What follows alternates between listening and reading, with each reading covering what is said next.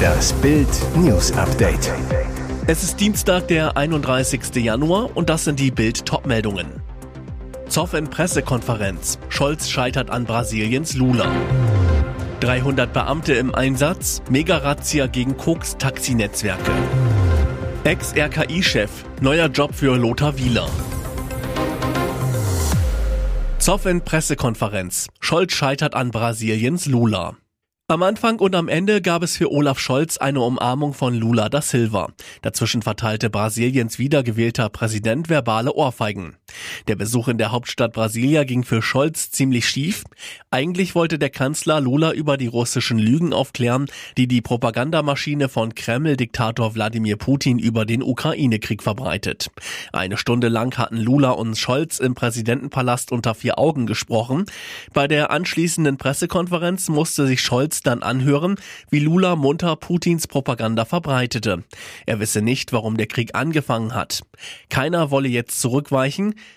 Mit jedem Satz verteilte Lula die Schuld am Krieg an beide Seiten. Die einzige Kritik, die Lula an Russlands verbrecherischem Angriffskrieg übte, endete wieder im Schuldzuschieben an die Ukraine. Russland hat den klassischen Fehler begangen, in das Territorium eines anderen Landes einzudringen, aber ich denke immer noch, wenn einer nicht will, streiten zwei nicht. Offenbar hatte Lula dem Kanzler nicht zuhören oder ihm nicht glauben wollen, denn Scholz hatte sich fest vorgenommen, dem Brasilianer zu erklären, warum Putin die alleinige Verantwortung für den Krieg trage. Städtetag. Kritik an Trend zu großen Autos. Der Deutsche Städtetag hat den Trend zu großen Autos kritisiert und höhere Parkgebühren für SUV und andere große Wagen ins Spiel gebracht. Der Trend bei den Autos kennt offenbar nur eine Richtung, immer größer, immer schwerer, sagte Hauptgeschäftsführer Helmut Dedi der Stuttgarter Zeitung und den Stuttgarter Nachrichten. Das passt nicht in eine Zeit, in der wir über Energie- und Flächensparen, Klima- und Ressourcenschutz diskutieren. Für mehr Lebensqualität in den Städten brauche es weniger und nicht noch größere Autos. Dedi nannte es naheliegend, den großen Fahrzeugen auch die tatsächlichen Kosten für Parken und Fahren zuzuordnen. Für die wachsende Zahl von Geländewagen Parkplätze zu vergrößern oder Parkhäuser umzubauen, habe hingegen etwas Absurdes. Laut Kraftfahrtbundesamt stellten SUV im Jahr 2022 mit knapp 30 Prozent den größten Anteil der 2,65 Millionen Neuzulassungen. 300 Beamte im Einsatz. Mega-Razzia gegen Koks-Taxinetzwerke.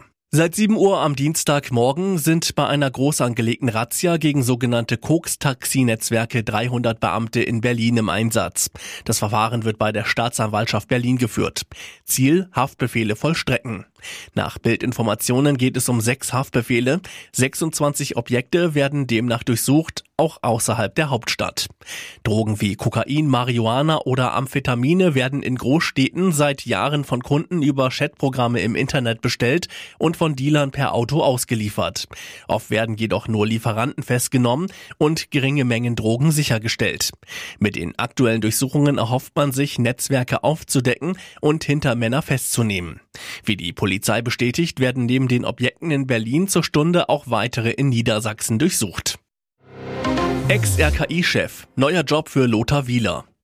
Lothar Wieler, bis vor kurzem Chef des Robert-Koch-Instituts, hat einen neuen Job. Ab dem 1. April heuert Wieler beim Hasso-Plattner-Institut in Potsdam an. Dort wird er Sprecher des ebenfalls im April startenden Digital Health Clusters. Wieler freut sich nach eigener Aussage, seine Erfahrungen bei einem der führenden Forschungsinstitute in der digitalen Welt einzubringen. Er will dabei helfen, die Welt auf die nächste Pandemie vorzubereiten. Namensgeber des Instituts ist der SAP-Gründer Hasso Plattner. Das Institut betreibt Forschung im Bereich digitaler Technologien. Anfang Januar hatte Wieler sein Amt als RKI-Chef niedergelegt. Er verlasse das RKI auf eigenen Wunsch zum 1. April, hatten das Bundesgesundheitsministerium und das RKI mitgeteilt. Er wolle sich zukünftig verstärkt der Forschung und Lehre widmen. Wieler stand wegen seiner Befürwortung strenger Corona-Maßnahmen in der Kritik. Im Zeitinterview gab er zu, dass die Schulschließungen ein Fehler waren. Es gab nie nur die Alternative, entweder weniger Tote oder Schulen offen halten, sagte Wieler. Und jetzt weitere wichtige Meldungen des Tages vom Bild Newsdesk. Eklat um Cosimo beim Dschungelwiedersehen. Er ist ein großes, fettes Baby. Dieser Angriff kam überraschend. Die Dschungelkönigin Jamila Rowe ist gekrönt und die Bush-Promis sind mehr oder weniger wohlbehalten im sagenumwobenen Versace Hotel angekommen. Der Job war aber noch lange nicht erledigt. Sonja Zietlow und Jan Köppen erwarteten die Promis am Montagabend im Baumhaus zu einer großen Dschungel-Wiedersehensshow. Und bei der kamen Themen auf den Tisch, mit denen keiner gerechnet hatte. Cosimo wurde plötzlich zur Zielscheibe und flüchtete aus dem Baumhaus. Anfangs war Cosimo noch bester Stimmung, bald kam das Gespräch auf Jolinas Aussage, Cosimo sei nicht echt gewesen. Blitzschnell meldete sich jetzt Cecilia zu Wort. Als Cosimo gestern ins Versace gegangen ist, da hat er sein wahres Gesicht gezeigt. Auch wie du mit den Leuten hinter der Kamera geredet hast. Der ist rausgekommen und hat gedacht, er ist ein Megastar. Diva-Allüren beim Checker vom Neckar. Während die Zuschauer auf Twitter noch rätselten, was an diesen Vorwürfen dran sein könnte, schaltete sich nun auch Papis Love Day ein. Ich kann das bestätigen. Ich liebe Menschen, die sich benehmen. Jetzt sprang Cosimo auf und stürzte aus dem Baumhaus. Ich gebe euch diese Sendezeit nicht. Er ist keine Diva, er ist nicht Mariah Carey, erklärte Papis. Seine resolute Beurteilung folgte kurz darauf. Das muss er lernen. Oder er ist ein fettes, großes Baby. Sorry. Alles zum Dschungelwiedersehen lesen Sie auf Bild.de. Unglück in Japan. Skiweltmeister von Lawine begraben. Tot. Die Freeski-Welt hat einen großen Sportler verloren. Halfpipe-Weltmeister Kyle Smain ist tot. Der US-Amerikaner ist bei einem Lawinenunglück in Japan ums Leben gekommen. Er wurde nur 31 Jahre alt. Smain und ein weiterer Mann wurden in der zentraljapanischen Präfektur Nagano von einem Such- und Rettungsteam ohne Lebenszeichen gefunden. Am vergangenen Wochenende war Smain dort auf einer Skitour unterwegs, als auf einem 2100 Meter hohen Berghang eine Lawine abging. Zum Zeitpunkt des Unglücks hat es in der Gegend starken Schneefall gegeben. Die lokalen Behörden hatten deswegen Lawinenwarnungen ausgegeben. Smains Ehefrau schrieb bei Instagram, du hast das Skifahren mehr geliebt als jeder andere, den ich je kennengelernt habe. Ich habe dich 2010 in Neuseeland per Anhalter mitgenommen und wer hätte gedacht, dass wir 13 Jahre später verheiratet sein würden. Die verdammt besten Jahre meines Lebens. Hier ist das Bild News Update. Und das ist heute auch noch hörenswert. Zwei ehemalige Präsidenten des Bundesnachrichtendienstes sehen die Arbeit des BND akut gefährdet. In Bild warnen die einstigen BND-Chefs August Haning und Gerhard Schindler, der BND sei politisch und juristisch derart an die Kette gelegt, dass es die Sicherheit Deutschlands zu gefährden drohe. Das Land gerate nachrichtendienstlich immer mehr in Abhängigkeit anderer Staaten. Beide greifen das Bundesverfassungsgericht in ungewöhnlich scharfen Worten an. Das Gericht stelle die Rechte von Terroristen im Ausland, von Taliban und Milizen über die Sicherheit Deutschlands. Während laut Schindler etwa die Hälfte aller nachrichtendienstlichen Meldungen des BND auf der technischen Aufklärung im Ausland beruhten, sei dem Dienst das Abhören im Ausland derart erschwert worden, dass die innere und äußere Sicherheit des Landes beeinträchtigt zu werden drohe. Hintergrund sei ein Urteil des Bundesverfassungsgerichts aus dem Jahr 2020 und eine daraus folgende, seit Januar geltende Gesetzesänderung. Das Gericht habe darin Ausländern im Ausland, die im Fadenkreuz des BND sind, dieselben Grundrechte zugestanden wie deutschen Staatsbürgern. Schindler zeigt sich entsetzt von den Folgen. In einem Federstrich werden siebeneinhalb Milliarden Menschen auf der Welt zu Grundrechtsträgern des deutschen Grundgesetzes erklärt von einem deutschen Gericht. Ein weltweit einmaliger Vorgang. Jedem Anfang wohnt ein Zauber inne. TV-Moderatorin Anne Will hat große Pläne. So jung das Jahr erst ist, so sehr lohnt sich ein Blick voraus, sagte sie am 13. Januar. Und 2024 ist Neustart angesagt. Dann ist Zeit für Veränderung, andere Projekte, neue Perspektiven. Ein mutiger, selbstbestimmter Schritt nach 16 Jahren als Gastgeberin des Sonntagstalks Anne Will. Ende 2023 ist Schluss. Danach, so erfährt Bild, plant Will Salongespräche mit großen Persönlichkeiten auf einer Theaterbühne. Das Leben geht also weiter in seiner schönsten Weise.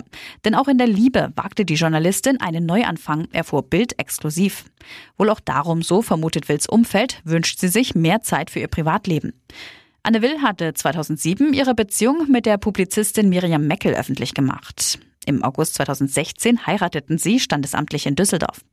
Im November 2019 gaben sie ihre Trennung bekannt. Meckel soll damals bereits neu liiert gewesen sein. 2022 hielt auch bei der Moderatorin erneut die Liebe Einzug. Bild erfuhr, Will und die Schriftstellerin Helene Hegemann sind ein Paar.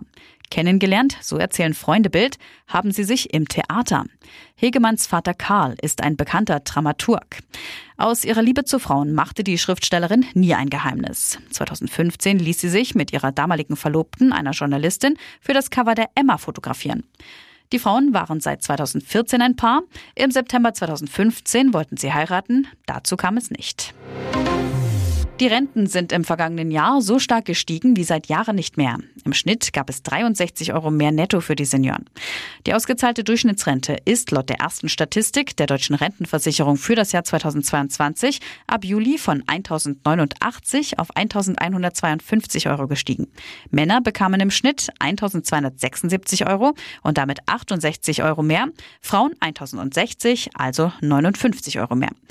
Erfasst sind in diesen Zahlen sämtliche Rentenleistungen, also Altersrenten, Erwerbsunfähigkeits- und Witwenrenten.